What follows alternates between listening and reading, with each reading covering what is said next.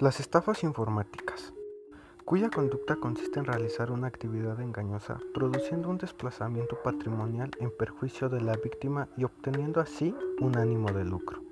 La estafa informática se diferencia de la estafa normal, en que los actos de engaño se dirigen a sistemas informáticos que asimismo producen el consiguiente engaño en la víctima.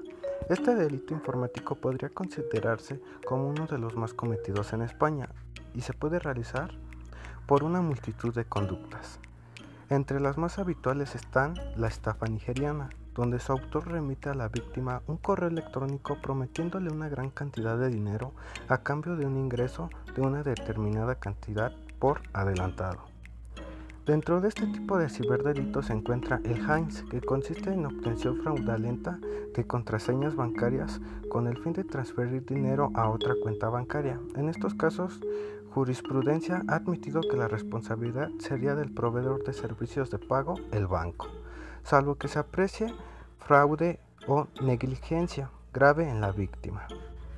El carding, que consiste en un copiado de tarjetas de crédito de la víctima para realizar posteriormente una adquisición de bienes con estas.